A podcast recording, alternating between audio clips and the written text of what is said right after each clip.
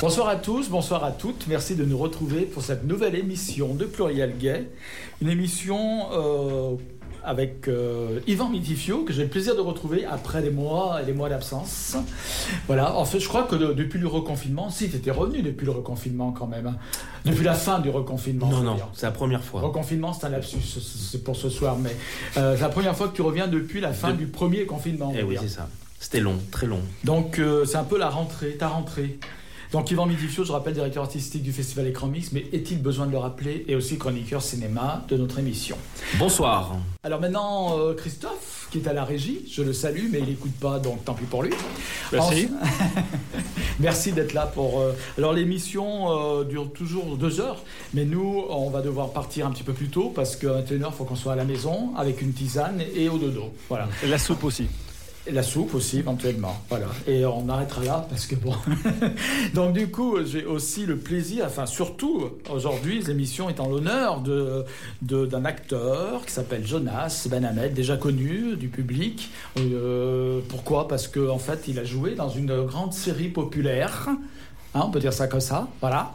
Euh, une grande série populaire euh, qui se déroule à Marseille, ta ville d'adoption désormais. Mais oui, mais oui.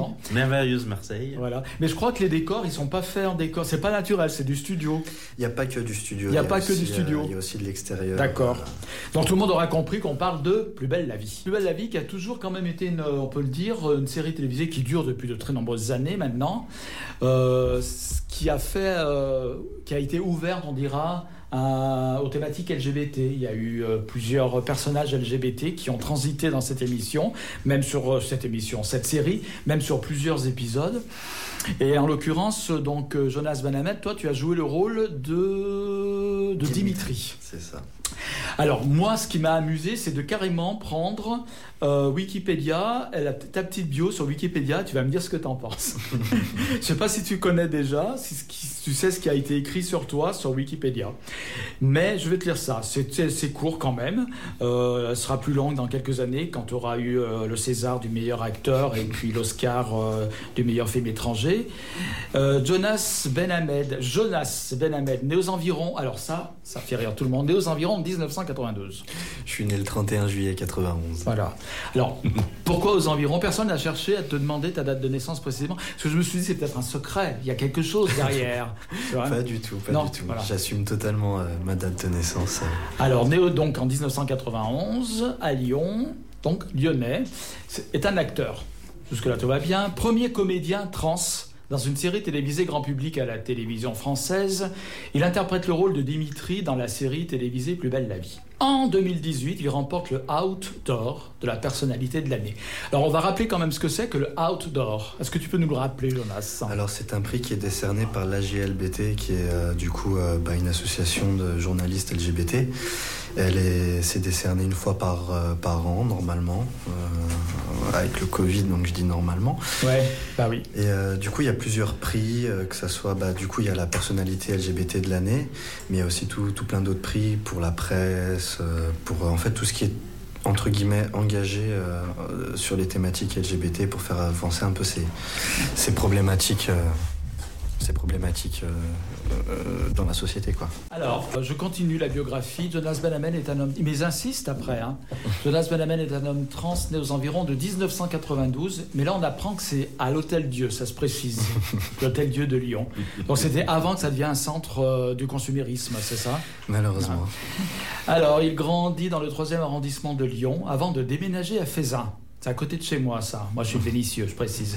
Jonas Benhamed, mais bon, on s'en fout. Jonas Benhamed fait son coming out à l'âge de 18 ans et il est poussé à quitter le domicile familial. Voilà, est-ce que jusque-là, c'est réaliste ou... Oui, oui, c'est Bon. un peu, un peu ça.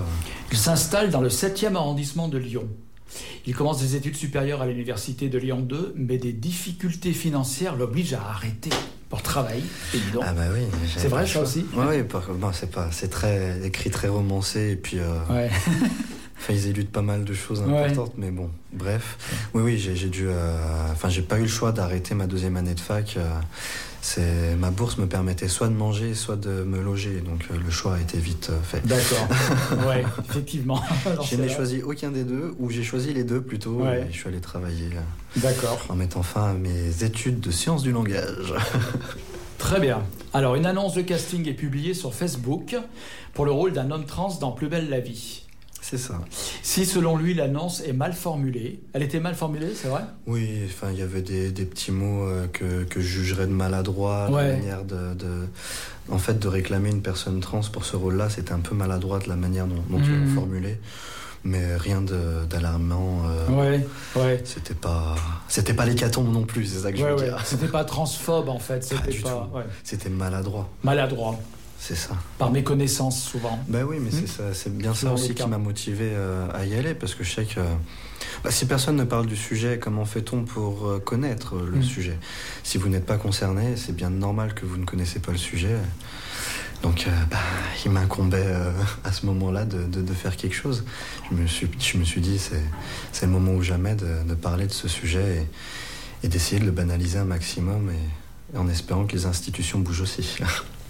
Alors, euh, donc, je reprends. Si selon lui l'annonce est mal formulée, donc, il décide de passer le casting. À ce moment-là, Jonas Benhamed travaille dans une station-service lyonnaise. Voilà, il est en arrêt maladie depuis plusieurs mois. Oh là là, alors, alors, je sais pas si c'est bien. Si c'est bien écrit, mais tu vas nous le dire, hein, c'est dans Wikipédia. Il est en arrêt maladie depuis plusieurs mois à cause des opérations chirurgicales qu'il subit pour finir sa transition. C'est mal dit, encore Voilà. une fois, mais Mm. oui, c'est vrai. Mm. J'étais en arrêt maladie depuis, depuis déjà euh, de nombreux mois suite à la dernière opération que j'ai subie, qui est Ouais. une opération très lourde, euh, liée à ma transidentité.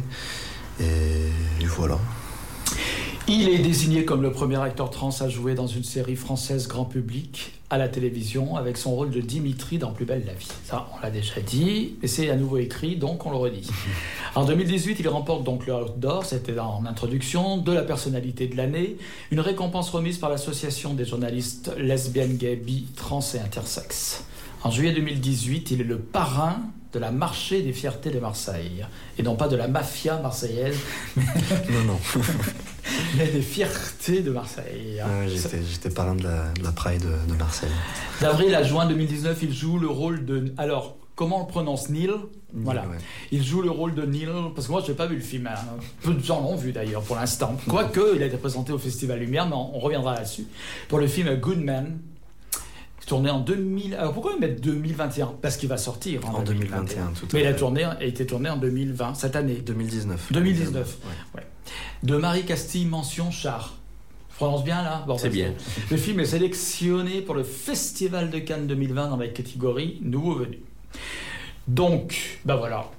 Donc on a un acteur, et toi les acteurs, c'est un truc que t'aimes bien, quelque chose que t'aimes bien, Yvan, les acteurs. Alors avec Jonas, en fait, on se connaît, euh, on s'est on s'est rencontrés à Marseille via notre euh, ami en commun, euh, Ludovic Mohamed Zahed, qui est venu à l'émission. qui était venu à l'émission pour une très très belle émission. D'ailleurs vous pouvez retrouver en podcast. Et euh, Jonas m'avait dit qu'il il, il tournait un, un film une grande fiction euh, et dans lequel il jouait un personnage 6 et euh, donc il m'en a parlé pendant de, de- de longs mois. Et puis euh, il nous a appris donc que le film allait sortir, qu'il était sélectionné donc au festival de Deauville, de Toronto, qu'il était labellisé Cannes 2020 et que il serait présenté au festival Lumière. Alors on y est allé euh, avec euh, le président Olivier, avec Rita aussi, qui est membre euh, de, de l'équipe de, de programmation. Et euh, on a vraiment beaucoup, beaucoup, beaucoup aimé Goodman. Donc il va dire le 3 mars. C'est ça. On peut raconter un petit peu l'histoire, vite fait. Oh, bah oui. C'est l'histoire de Benjamin, en fait, qui vit, euh, euh, qui est un, euh, il est aide-soignant, on veut dire, aide à la personne plutôt, Infirmier. infirmier, qui, euh, donc, qui vit en Bretagne.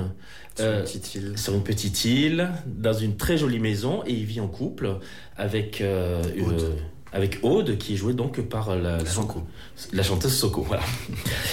Et il s'avère que hum, tous les deux ont le projet de, de- de fonder une famille, mais euh, Soko donc ne peut pas porter d'enfant. Donc c'est Aude, Soko peut. Oui. Aude ne peut pas. Aude, pardon. Aude ne peut pas porter d'enfant. Et donc, c'est le personnage de, de Benjamin donc, qui, euh, qui va décider euh, de, de porter cet enfant. Seulement, cette décision va impliquer des, des choses euh, très importantes, notamment dans sa vie de couple, mais aussi par rapport à son propre corps, puisque pour pouvoir porter cet enfant, il va devoir euh, arrêter donc de prendre de la testostérone et donc revenir en arrière quelque part aussi euh, dans son ancien corps, quelque part. Bah, moi, je dirais pas revenir en arrière parce que parce que c'est plus la personne qu'il était. Dans le sens où, bah voilà, il a fait sa petite vie, sa petite transition, ses petites rencontres. Et pour moi, même s'il décide d'arrêter la testo et il décide euh, d'aller à l'encontre d'une grossesse, déjà, Benjamin n'en a jamais connu, donc on peut pas parler de retour en arrière. Mais même si en arrêtant la testo, on peut considérer qu'il revient en arrière, entre guillemets, pour moi non, c'est pas parce qu'il arrête la testo qu'il revient en arrière. Euh, pour moi, j'appellerais ça plutôt une pause entre justement entre euh, son envie d'aboutir sa transition et, et attention, un aboutissement de transition, hein, ça dépend de tout et chacun, attention.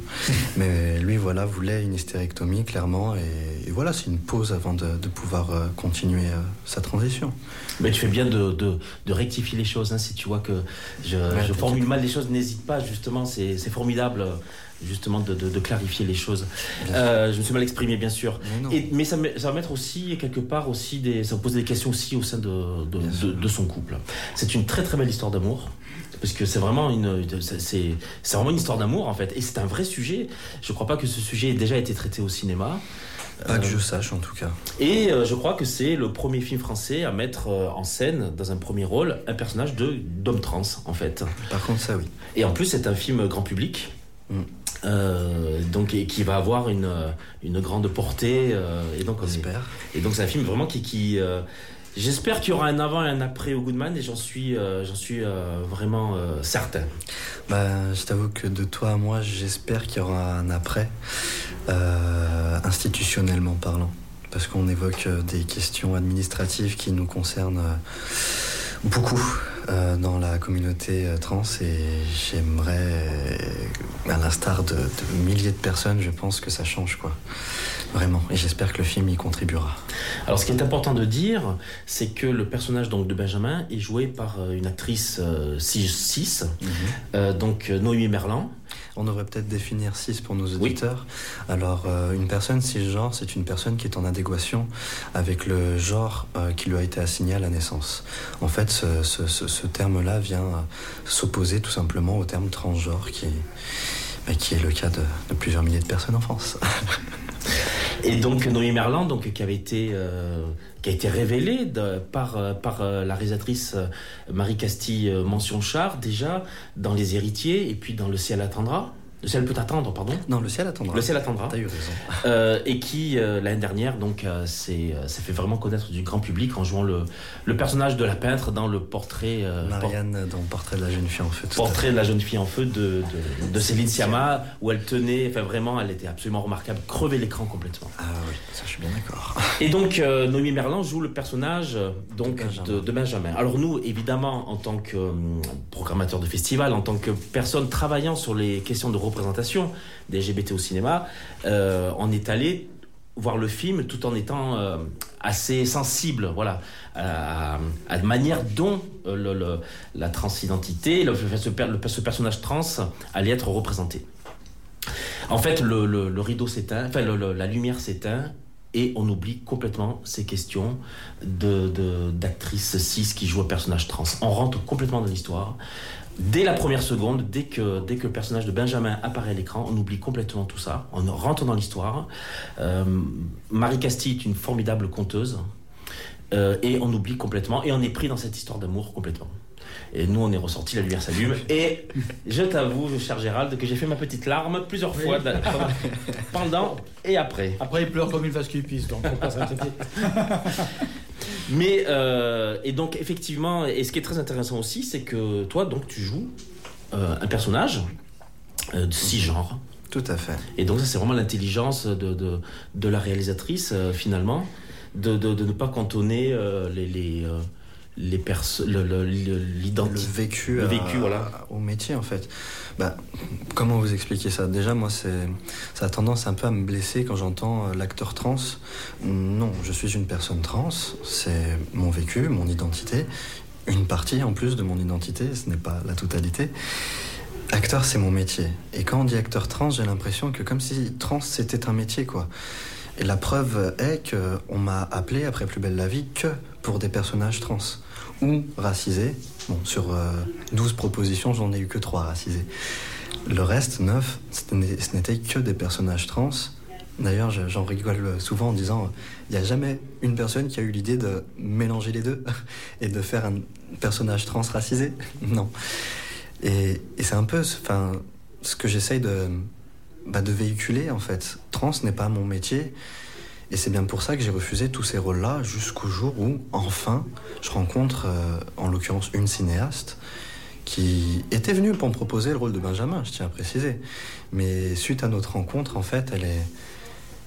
J'ai envie de dire qu'elle s'est juste rendue compte euh, bah, d'une personne en face d'elle, sans omettre le fait que, que, je sois trans ou le fait que je sois arabe. Mais d'abord, le fait que je sois une personne, c'est ce qu'elle a vu en premier. Et à la fin, elle m'a dit Bah écoute. Euh, pour quel personnage veux-tu auditionner euh, Est-ce que tu veux le personnage de Benjamin, le personnage trans Ou je t'avoue que je te verrais bien dans le rôle du grand frère de Benjamin. Je dis, ah d'accord, euh, ce rôle il est 6, c'est ça? Elle me fait, ouais, ouais. J'ai fait, ah d'accord. Et elle me fait, pour lequel veux-tu auditionner? Je lui dis, bah écoute, moi je suis acteur et je suis censé euh, jouer. Choisir qui je vais jouer, c'est à toi de le faire. Donc je pense qu'elle a apprécié et j'ai passé une audition pour les deux personnages. Sauf que ben, manque d'expérience pour Benjamin et trop jeune pour jouer du coup le grand frère de Noémie. Mais elle m'a dit, écoute, euh, euh, je pense qu'il y a quelque chose, euh, mais il, faut de l'expérience. Sauf que si personne t'en donne, comment ferais-tu pour en avoir? Donc moi, si, si, tu le veux bien, j'aimerais bien t'écrire un, petit personnage dans, dans cette fiction, mais un personnage 6. Est-ce que tu as envie de l'interpréter? Donc vous connaissez la réponse.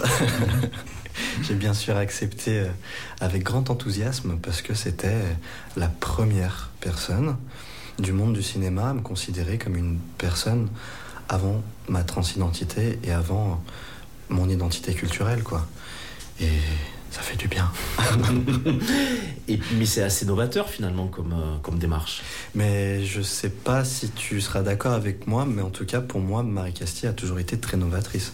Pour moi, c'est un peu, euh, elle est un peu avant-gardiste, c'est un peu les, une visionnaire pour moi. C'est bon, je vais faire mon petit topo astrologie, mais on est sur une radio gay, donc c'est bon. elle est verso et pour moi, les versos sont un peu les, c'est même pas pour moi, c'est écrit les, les avant-gardistes, les visionnaires du zodiaque, et pour moi, elle nous le prouve euh, mille et une fois parmi tous les sujets qu'elle a, qu'elle a abordés dans, dans tous ses films, quoi.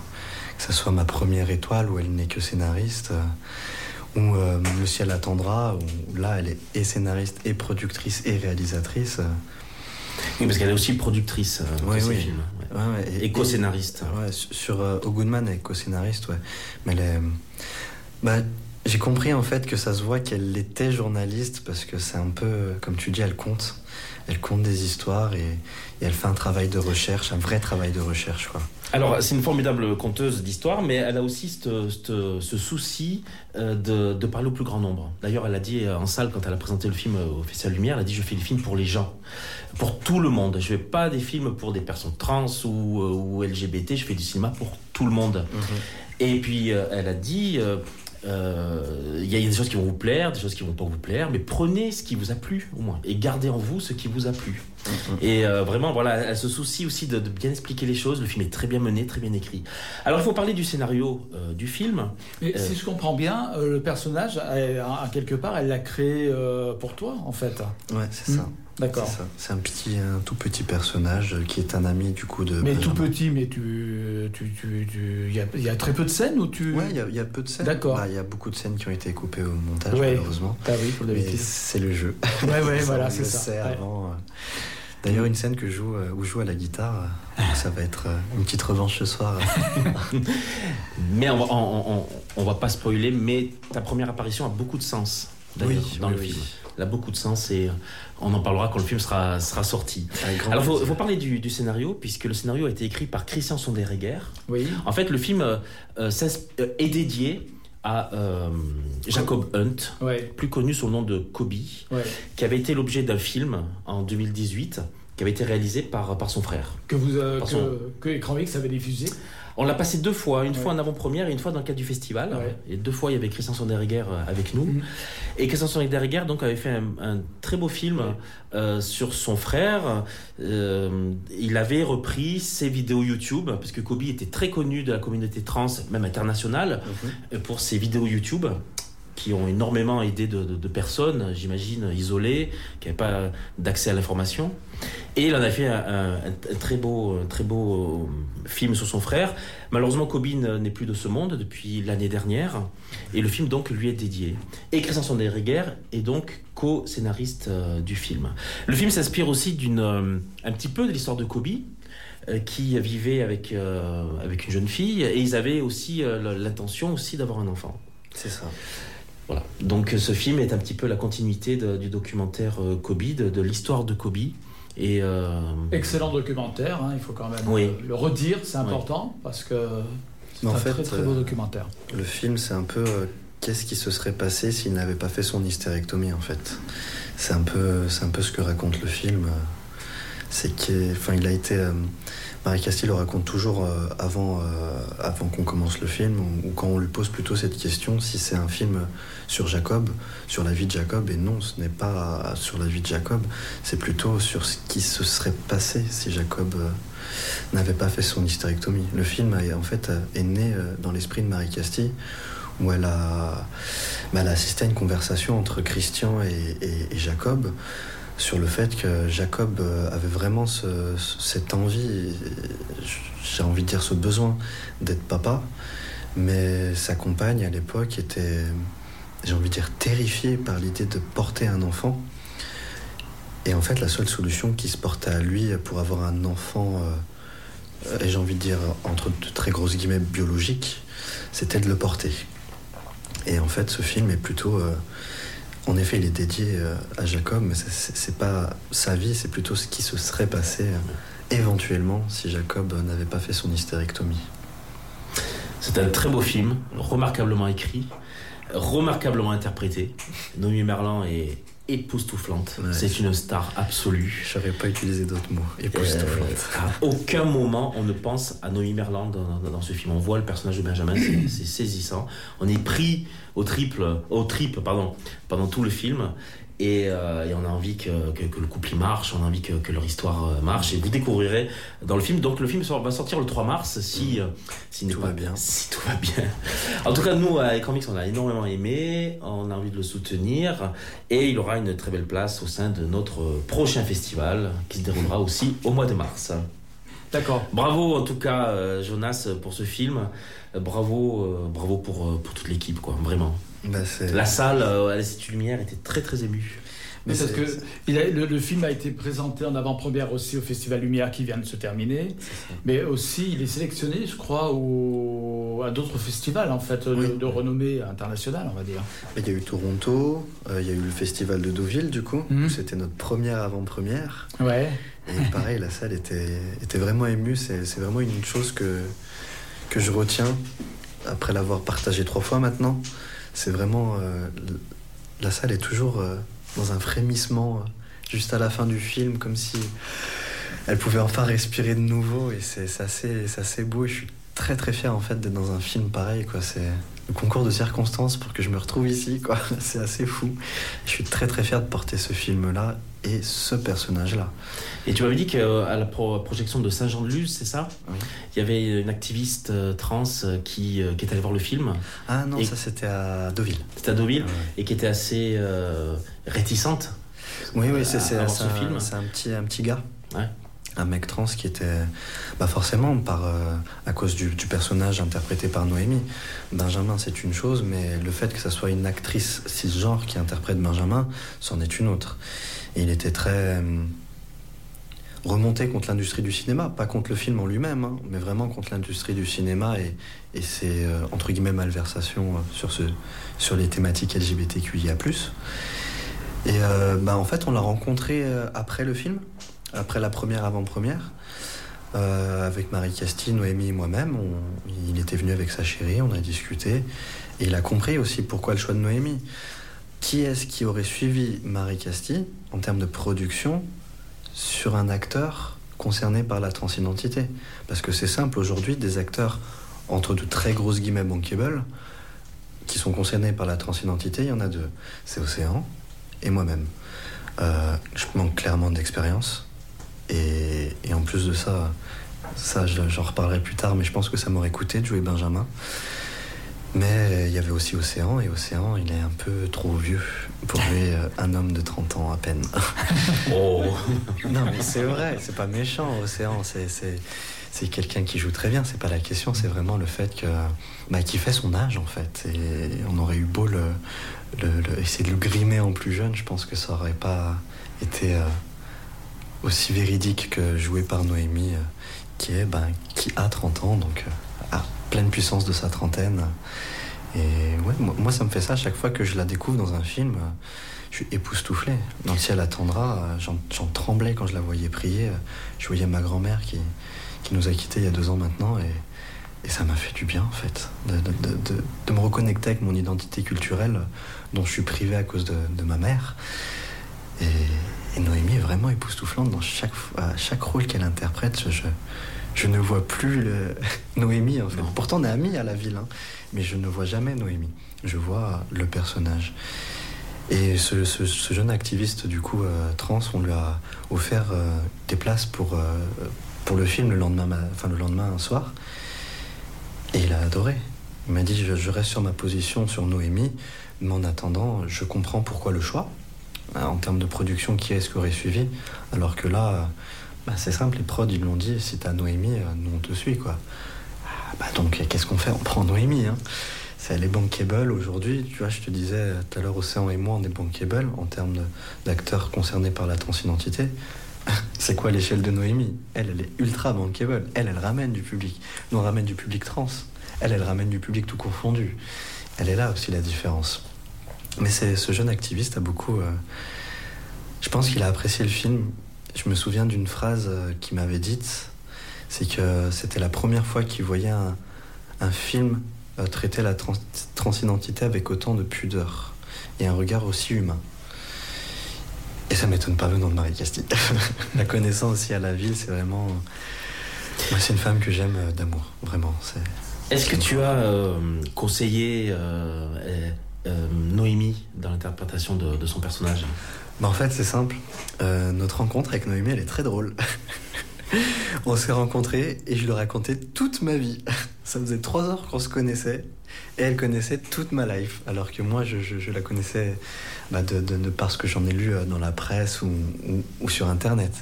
Mais ouais, je lui racontais euh, toute ma vie et ensuite elle m'a posé des questions sur, euh, bah, sur cette dernière.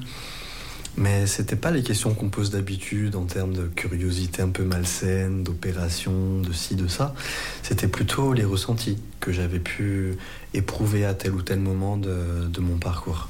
On voit bien que c'est une actrice qui, qui, qui, qui, qui veille à se concentrer sur euh, le vécu, mais surtout le ressenti. Quelle émotion dois-je véhiculer au public, puisque c'est l'émotion que toi tu as vécue, quoi. Mais ouais, c'est. Et puis surtout, j'ai essayé de la conforter et de la rassurer euh, quand on était euh, sur le plateau de tournage parce que parce qu'elle avait des doutes euh, en permanence sur sur est-ce que je joue bien, est-ce que je fais bien de jouer ce rôle-là. Enfin, c'était ouais, toutes les cinq minutes, il fallait que enfin, moi, j'ai essayé de la rassurer un maximum où, justement ma première scène où j'ai tourné, c'est la scène du bar. Donc j'étais en face très très souvent en face de Benjamin. Et d'ailleurs je lui ai dit, c'est en off, hein, mais je lui ai dit franchement si un jour tu fais une transition, beau gosse. Hein. J'ai essayé de la, rassurer comme je pouvais, mais en plus c'est vrai, Benjamin est beau, c'est- c'est- Benjamin est très très beau. Et c'est, une chose que dont je me suis servi pour, euh, pour la rassurer un maximum. Moi je voyais Benjamin en face de moi. Bien sûr. Les spectateurs aussi. Hein. Mais c'est- de toute façon, c'est ce que j'ai dit à un ami à moi qui, qui est vraiment fan de Noémie. Il m'a dit Je l'attends au tournant sur ce personnage-là. Et je le fais honnêtement. Je me souviens, j'étais au téléphone avec lui. Je fais Moi, je vois un bonhomme. sur l'écran, j'ai vu un bonhomme. Et il m'a dit bah, Il a hâte euh, de venir euh, à la sortie du film euh, découvrir ça. quoi. C'est Noémie en, en Benjamin. C'est assez extraordinaire la performance qu'elle nous délivre là. Je suis très, très, très impressionné. Si dans 5, ans, je pouvais avoir son niveau, euh, je pense que j'aurais réussi quelque chose dans ma vie. J'en serais très fier.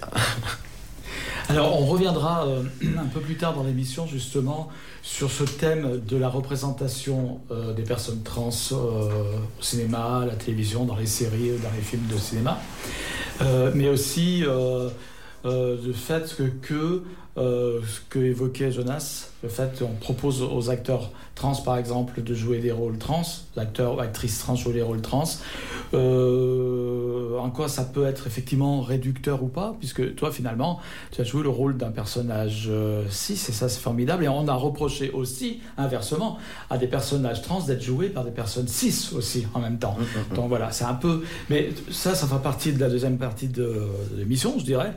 Euh, il va se passer plusieurs choses dans cette émission. D'abord, tu vas chanter à un moment donné Mhm. Parce que voilà, tu nous as dit que tu, tu, as amené ta guitare, tu vas te mettre en place, tu vas nous chanter une chanson en acoustique. une chanson, tu nous expliqueras un peu hein, cette chanson. voilà, hein. Et puis moi, je voudrais simplement rappeler, pendant que tu te mets en place, qu'il y a eu un débat, il y a actuellement à l'Assemblée nationale un débat sur la PMA. D'accord. Le débat est en cours. Hein, euh, il y a encore les navettes parlementaires. Bon.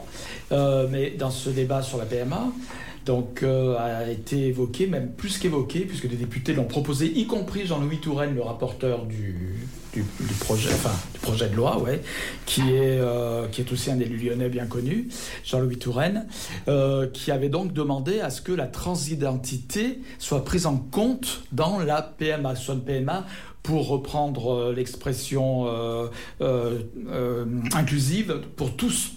Voilà. Donc pour tous et pour toutes.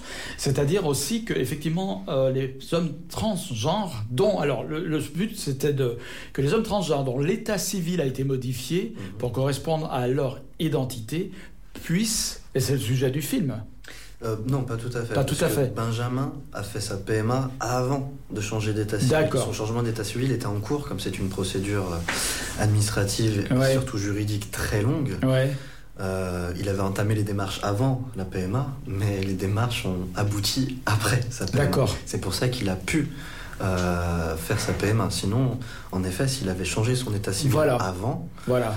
même s'il était équipé pour porter un enfant, on lui aurait euh, gentiment montré la sortie. Et dans les débats parlementaires, on a voulu apporter euh, justement euh, ce thème-là, cette thématique-là, mhm. hein, de, la, personne trans, de l'homme trans, dont l'état civil a été modifié. Et ça a été complètement retoqué à ce niveau-là. De même que pour les femmes trans, était évoqué le don du sperme. Ben oui. Voilà. Mais non, on veut pas. Mm. Enfin, rappelez-vous, avant 2017, avant que la loi évolue pour qu'on change d'état civil entre guillemets plus facilement, parce que c'est toujours aussi compliqué, mhm. on nous imposait la castration. Euh, j'utilise bien ce mot euh, exprès pour qu'il soit un peu choquant. C'est que les femmes trans ne pouvaient pas changer d'état civil si elles n'avaient pas une attestation qui certifiait qu'elles étaient stériles. Et les hommes trans pareil en fait. Il fallait passer impérativement par l'hystérectomie si on voulait toutefois changer d'état civil. Donc c'est assez... Une barbarie d'État, on peut le dire. Ah bah oui, bien sûr, c'est, vous vous rendez compte, en fait, l'État, pour lui, on est trop bizarre pour avoir des enfants. Donc soit euh, tu es castré, et là, auquel cas, euh, on pourra changer d'état civil, et donc si tu vas adopter, euh, c'est bon. Ou sinon, euh, en fait, non, tu n'as pas le droit d'avoir d'enfant. Un énergumène bizarre comme toi, quelqu'un qui est complètement starbé, euh, qui a des problèmes psychopathologiques, visiblement, c'est ce qui nous explique. Pourtant, moi, j'ai un, un papier chez moi qui certifie que je n'ai aucun trouble psychopathologique.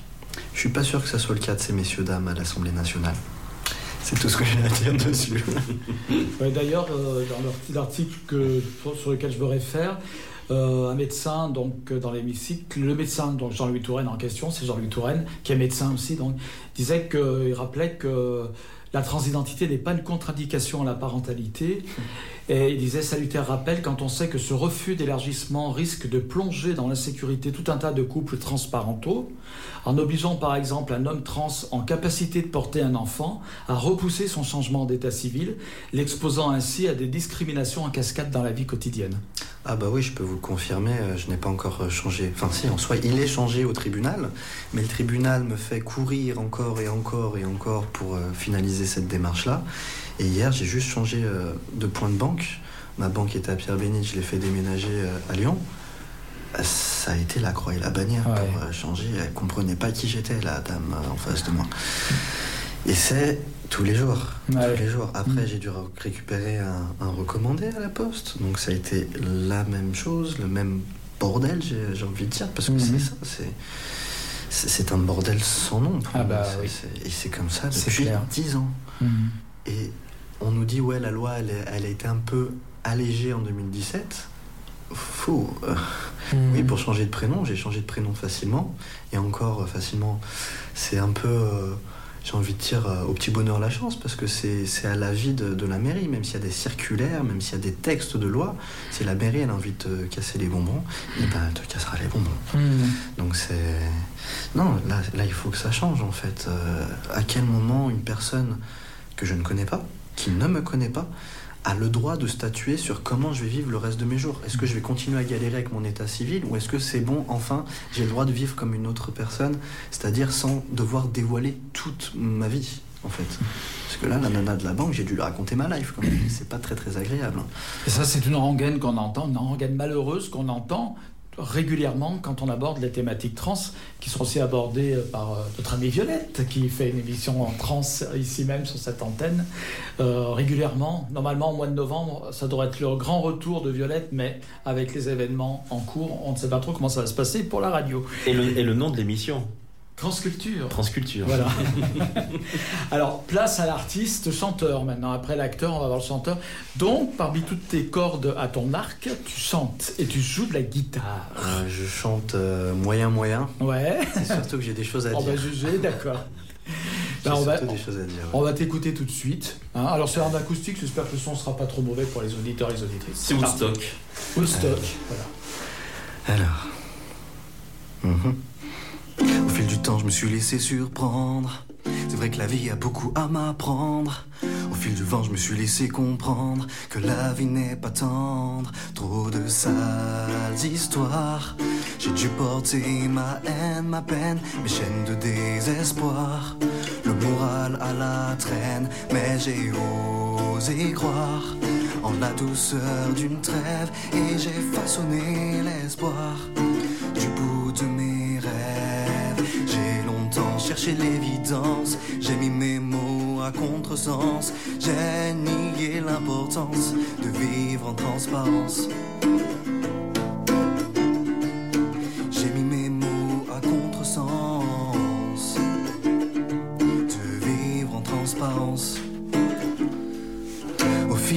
C'est vrai que tu penses tout le temps. Le fil s'abîme, tu avances à contre-vent. L'esprit s'anime, tu danses à contre-temps. L'espoir s'exprime par la force du changement. Maintenant, penser à l'impossible, rêver de l'inaccessible, créer l'imprévisible. J'ai glissé doucement. À la croisée des ombres, je tombe et sombre consciemment. À la croisée des mondes, cherché l'évidence. J'ai mis mes mots à contresens. J'ai nié l'importance de vivre en transparence. J'ai mis mes mots à contresens. De vivre en transparence temps passe et plus j'y pense, mon de l'importance. Recherche tous la quintessence, l'essence même de l'existence. J'ai peur d'être confronté. Putain, je me souviens plus. J'ai peur d'être confronté, conformé dans des cases bien rangées.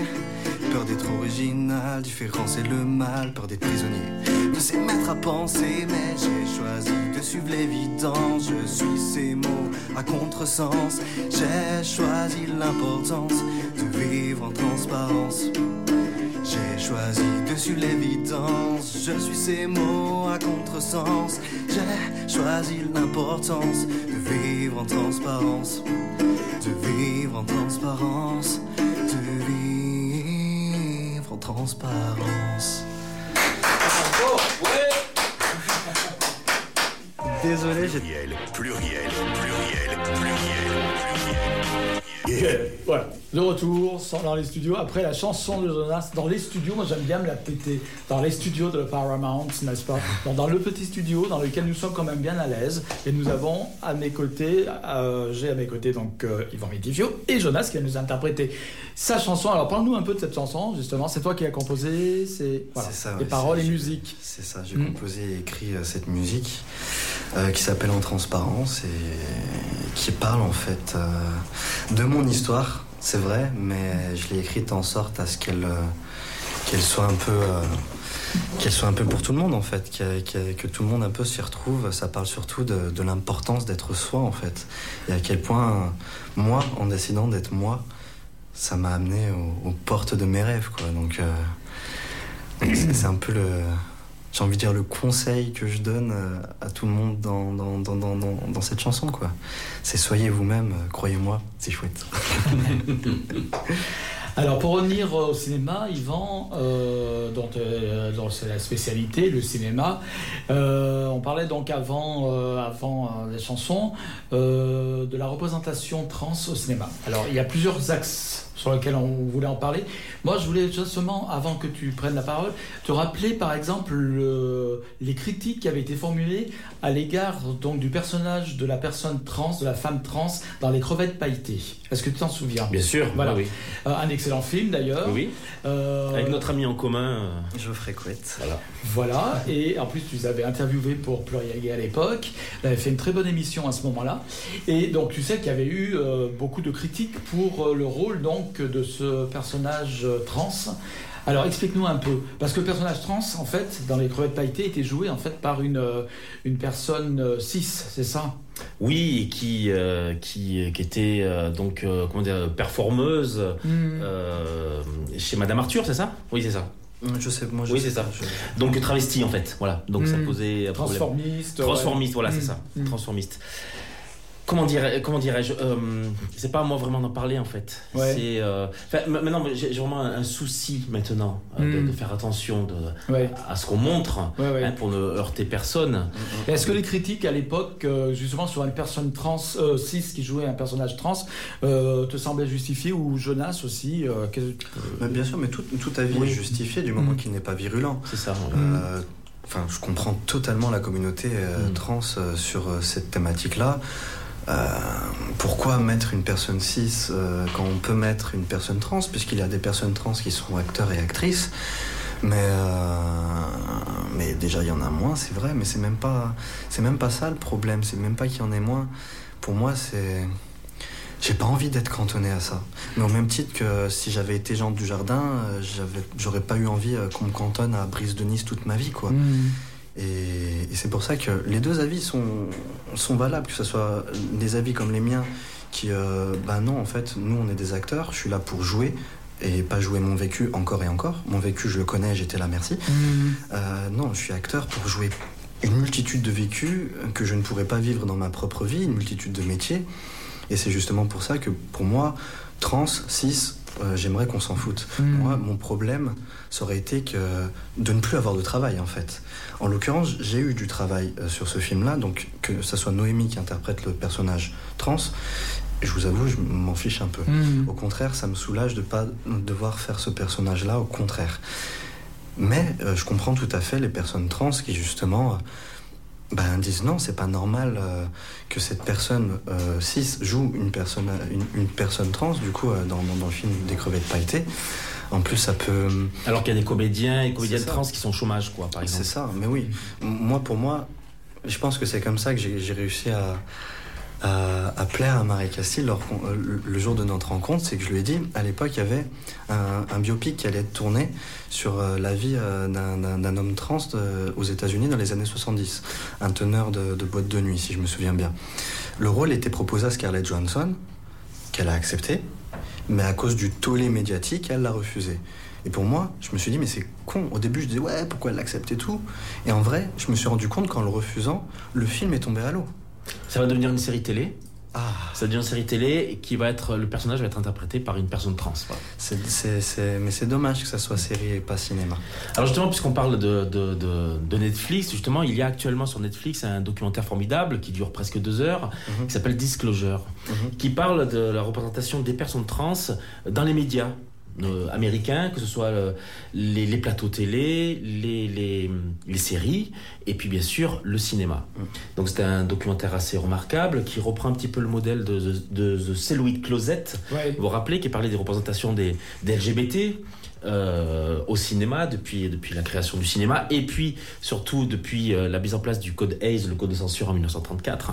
Et donc là en fait ce sont des personnes trans en fait qui, qui, qui parlent de ben, des difficultés qu'elles ont eues de, d'être, de, se reconnaître à l'écran et dans l'image que l'on donnait à l'époque euh, aux personnes trans.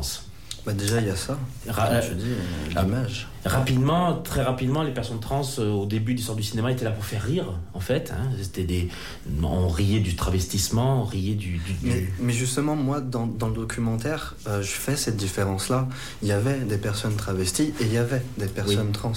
Pour moi, ces caricatures-là des hommes travestis, en aucun cas, pour moi, c'était de la transidentité. Le documentaire, par contre, ne fait pas la distinction que toi tu fais. Mais oui, je sais. C'est le reproche que je, c'est le reproche que je fais au documentaire, effectivement. On, en a parlé avec Noémie de ce documentaire. Et elle me dit, mais tu te rends compte J'ai fait, mais attends, on parle de caricature. Pour moi, ça, c'est pas une femme trans. Ça, c'est un homme travesti. Et qu'est-ce que c'est que le transformisme si ce n'est une caricature de la féminité? Et donc, qui dit caricature dit faire rire les gens. Une caricature, c'est fait pour faire rire, quoi. Donc, c'est assez. Euh, Puis ça a un côté temporaire aussi. Je veux dire, le transformiste, il n'est pas transformiste transformiste à plein de temps. Mais oui, oui exactement. Donc c'est pour ça que moi je la fais cette différence dans Disclosure et, et moi des fois j'étais pas du tout d'accord avec les propos tenus dans, dans, ce documentaire. Autant des fois totalement. Euh, c'est ce personnage. Euh, enfin, comment tu peux dire que Madame Doubtfire est un personnage trans? Oui, tout à fait. Oui. Ou Victor Victoria, ou Tutsi. Hein, ou, chez nous, la cage aux folles, Olivier, euh, Olivier Serrault, Michel Serrault qui joue le rôle de, euh, Saza Napoli, qui est souvent travesti, euh, c'est considéré plutôt comme une, euh, un film comédie sur l'homosexualité, mais pas sur la transidentité. Il faut dire qu'à l'époque aussi, le mot transidentité, à l'époque, c'était terrible, les années 70. Parce qu'on parle de maintenant, mais à l'époque, la transidentité, on parlait de transsexuel. Est-ce que tu as entendu déjà prononcer ce mot ah bah horrible Bien sûr, bah, au début de ma transition, ça fait 10 ans, 11, là, tout juste là. oui, j'en ai entendu des vertes et des pas mûres, et encore aujourd'hui. Hein. Hmm était invité euh, chez Ludo pour euh, une conférence à la fin du mois d'août. Mhm. Un traducteur était là euh, très gentiment. En plus, il était invité et au final, il a traduit tout du long parce qu'on avait des, invités anglophones. Pourtant, les anglophones ont bien dit trans identity mhm. et le mec a dit transsexuel toute la soirée. Ah ouais. Mhm. J'ai fini par le reprendre et lui expliquer pourquoi, comment on ne dit plus ces termes-là. Mais oui, ce terme existe encore aujourd'hui, tu sais. Oui, malheureusement.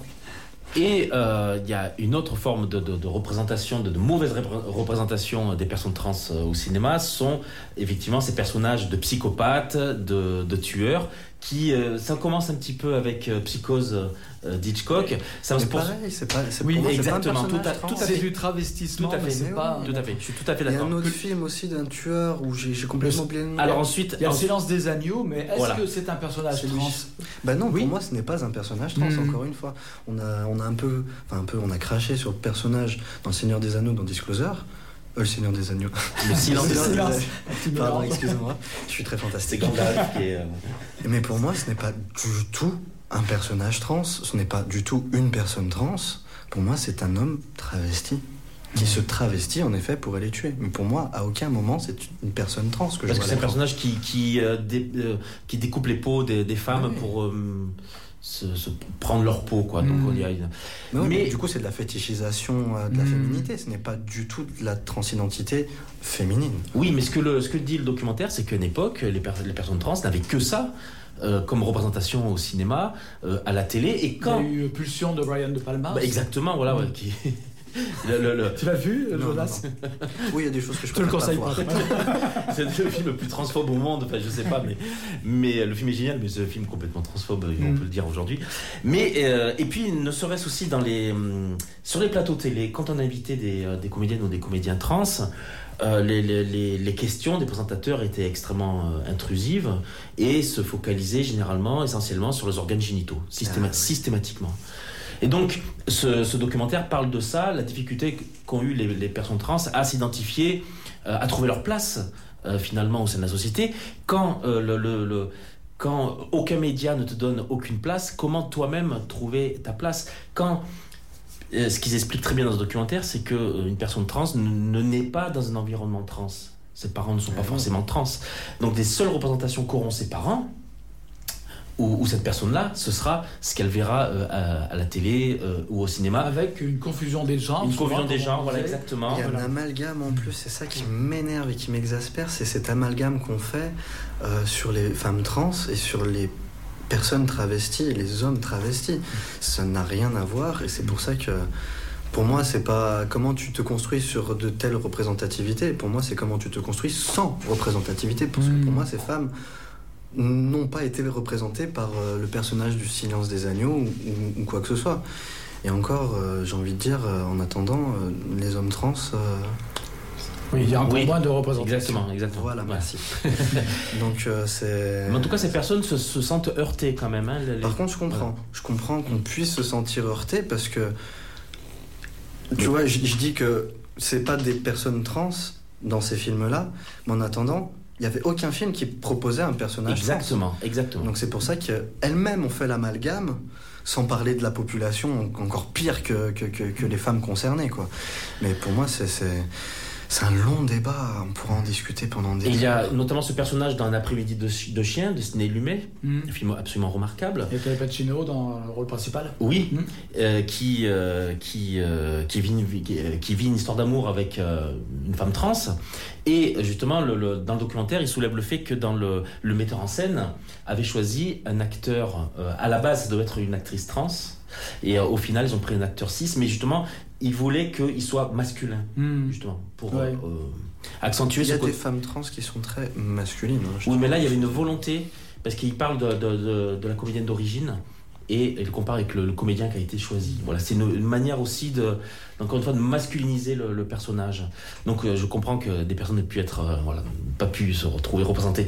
Alors après, la représentation des personnes trans euh, va se faire à partir du moment où les personnes trans vont commencer à s'impliquer de plus en plus dans, les scénarios, dans les productions, dans les réalisations. À partir de là, il va y avoir un, vrai, vrai travail, comment dire, de, de, de, vrais, de vrais soucis de représentation, de réalité aussi.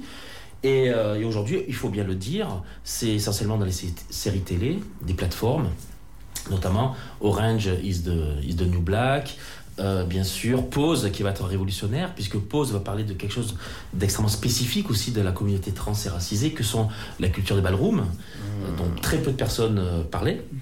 Et euh, euh, aujourd'hui, la tendance, quand même, c'est ça, c'est que ben, les personnes euh, trans soient, soient représentées par, et interprétées par des, par des comédiens et des comédiennes plus trans. Mais pour moi, ça changera non pas quand les personnes trans seront plus présentes dans l'industrie en termes de réalisation ou d'actorat, etc. Pour moi, ça changera quand elles produiront. Parce que, regarde, tu parles, tu dis, ouais, il y a plus de représentativité en série. Pourquoi?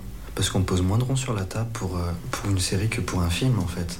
Et le problème il est là, c'est qu'on a peur de poser les ronds quand c'est une personne trans qui, qui va interpréter un, personnage. Pour moi, c'est pour ça que Scarlett Johansson, pour moi, n'a pas fait le bon choix.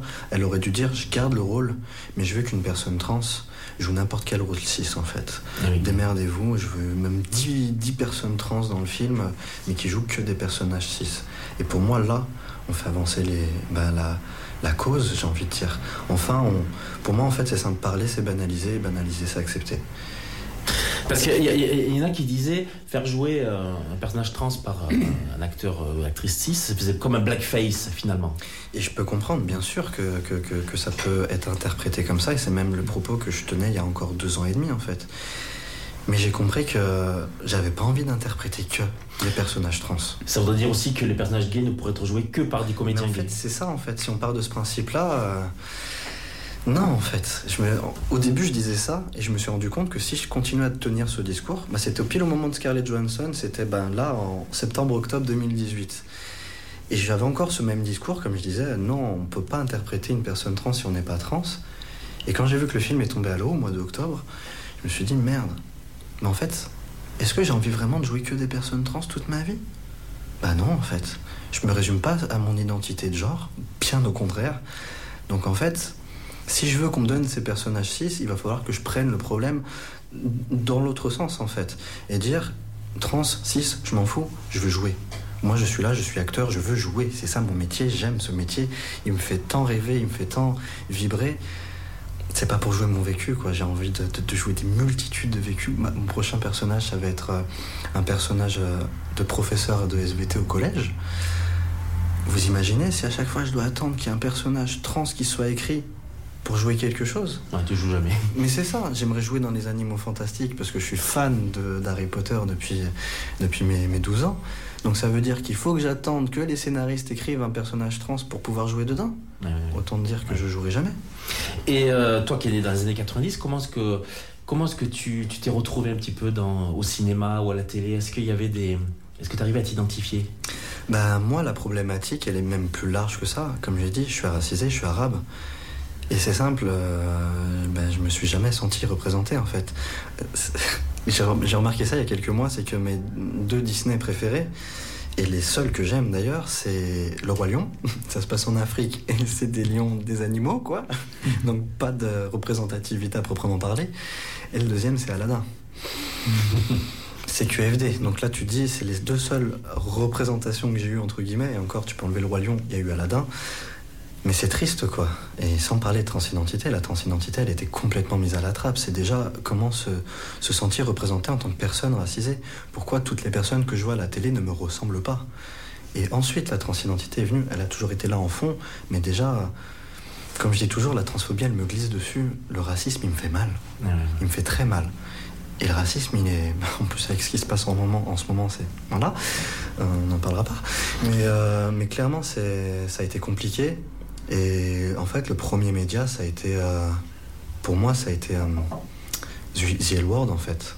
Je connaissais ma transidentité déjà à ce moment-là, mais clairement, The L Word m'a aidé à, à m'outer en fait auprès de mes proches. Avec le personnage de Max C'est ça. J'arrivais pas à dire que, que j'étais trans. C'était un mot euh, tellement horrible dans, dans, les années 2000, 2010 que, que j'avais du mal à le poser sur moi-même. Non, je suis pas, je suis pas trans, moi.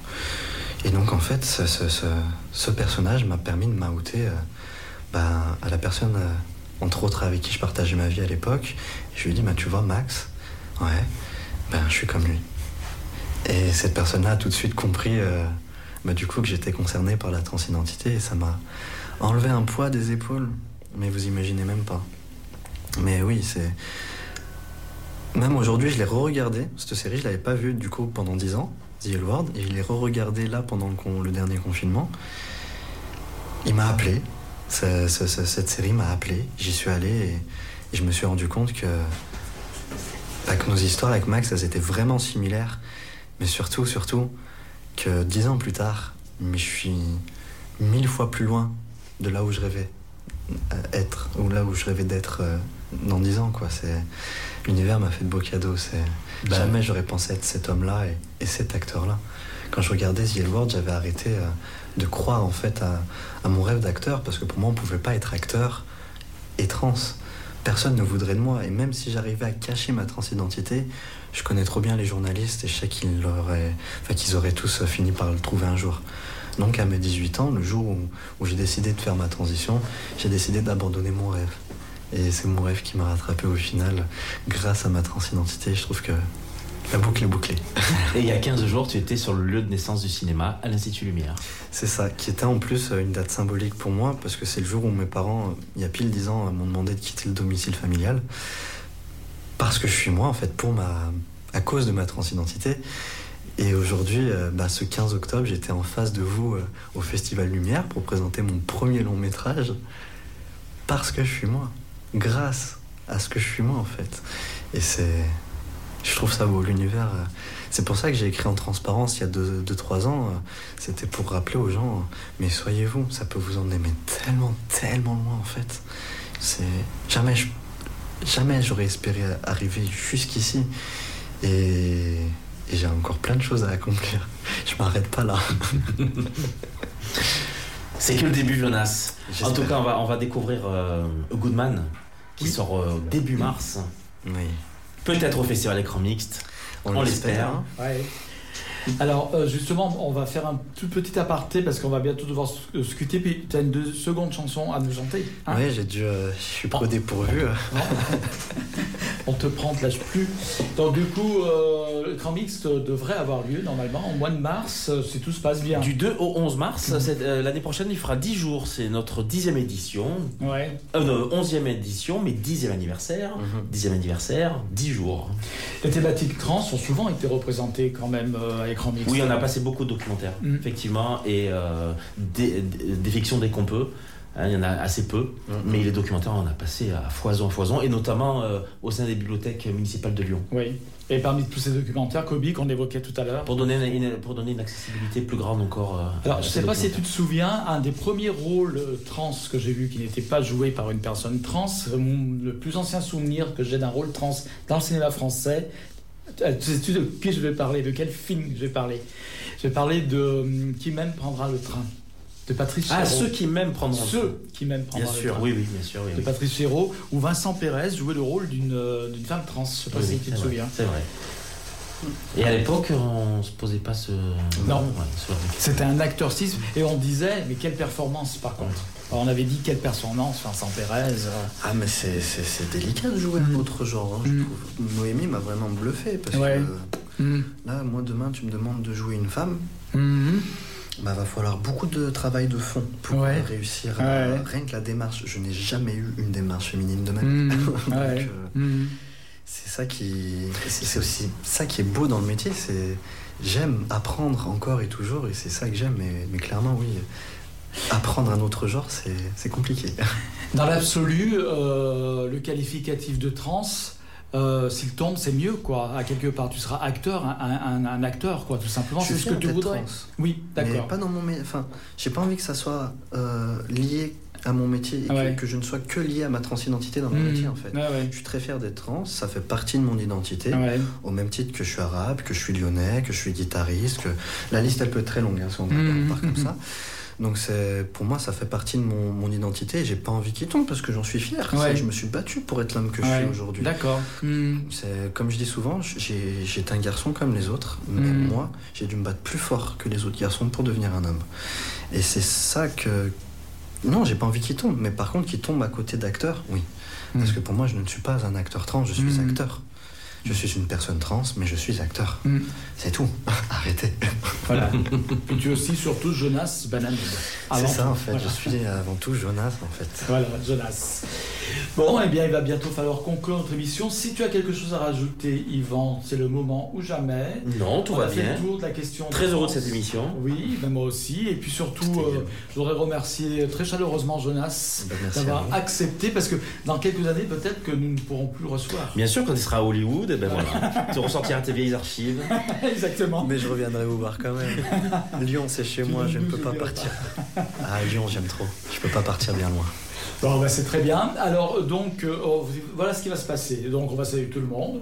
Euh, en ce moment, notre président parle, mais on s'en fout pour l'instant. On verra après. On aura le temps d'écouter les médias plus tard. Euh, nous, ce qu'on va faire, on va devoir se quitter parce que le couvre-feu oblige tout. Chacun doit rentrer dans sa chacunière, comme on le disait. Il va donc falloir que on close, finisse cette émission. Il y aura une chanson de Jonas. Après la chanson de Jonas, il y aura le mix préparé par Christophe. Voilà. Voilà, tu nous en parleras deux minutes si tu veux, après Oui, la oui. chanson. hein. Et j'en profite donc pour saluer tout le monde, donc pour te redire merci Yvan Mitifio d'être là, merci Christophe pour régie, encore une fois chaleureusement. Jonas, Ben Amen, merci d'avoir participé, d'avoir accepté de venir parler de toi, de tout ce que tu fais, de tes envies, de, tes, de tout ce que tu as voulu, c'était formidable, on a adoré. Et maintenant on va écouter ta chanson, allez. Alors, Alors de quoi s'agit-il là, elle est un peu plus pessimiste. Ah, ah bah non, non, Bah non, non. quand même pas, là. J'en ai pas beaucoup des joyeuses, mais c'est pas, enfin c'est pas qu'elle est pessimiste, c'est que elle est un peu, ouais, dans, dans ce qu'elle raconte, c'est qu'on pourrait interpréter ça de manière triste, mais au contraire, euh, à la fin, c'est plutôt un message d'espoir. et- D'accord. On va pas se suicider parce qu'avec tout ce qui se passe, C'est ça, là, mais hein, justement, et le confinement, machin, on Il n'y a pas besoin de corde Non. Bon, ça va vous voyez, je l'ai écrite il y a 4, ou 5 ans à peu Ouais. près. C'est 4, 5 ans, ouais, 4 ans et demi. Et je trouve qu'elle se prête bien à la situation d'aujourd'hui. Et justement, la, la chanson, c'est ouais, elle est triste, mais à la fin, c'est strike back. Quoi. C'est, Mhm. Il faut se rebeller, il faut continuer. euh, Ça s'appelle Je cours. Il faut D'accord. continuer à courir. Eh ben, courons ensemble. Alors?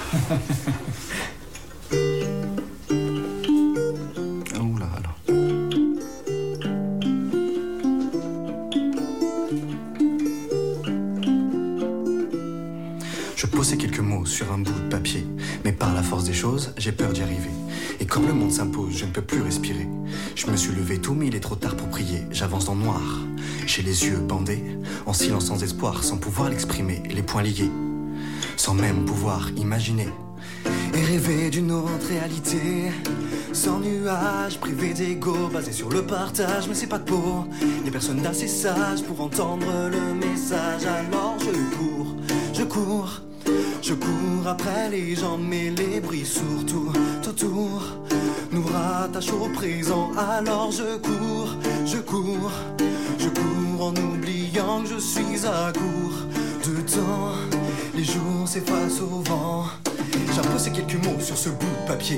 Je ressens la clameur d'un public un peu fermé. J'expose des valeurs, j'expire une réalité dont les lointains échos semblent se dissiper. J'ai peur le noir, j'ai les mots qui tremblent. La lueur d'espoir se, se fait attendre. Trop tard pour chercher à comprendre qu'il faut croire pour entendre. Alors je cours, je cours, je cours après les gens, mais les bruits surtout autour nous rattachent au présent. Alors je cours, je cours, en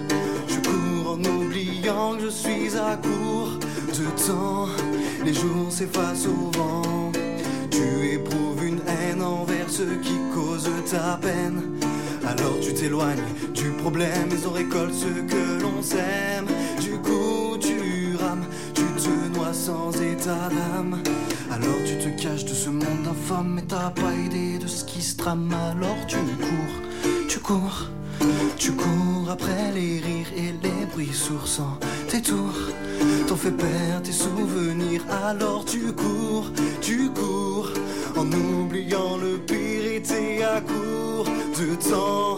Tes soupirs se mêlent au vent, alors je cours, je cours, et j'ai peur qu'il me bouffe, car les bruits sourds sans détour nous enferment et nous étouffent, alors je cours, je cours. Je suis à court de souffle, à court de temps.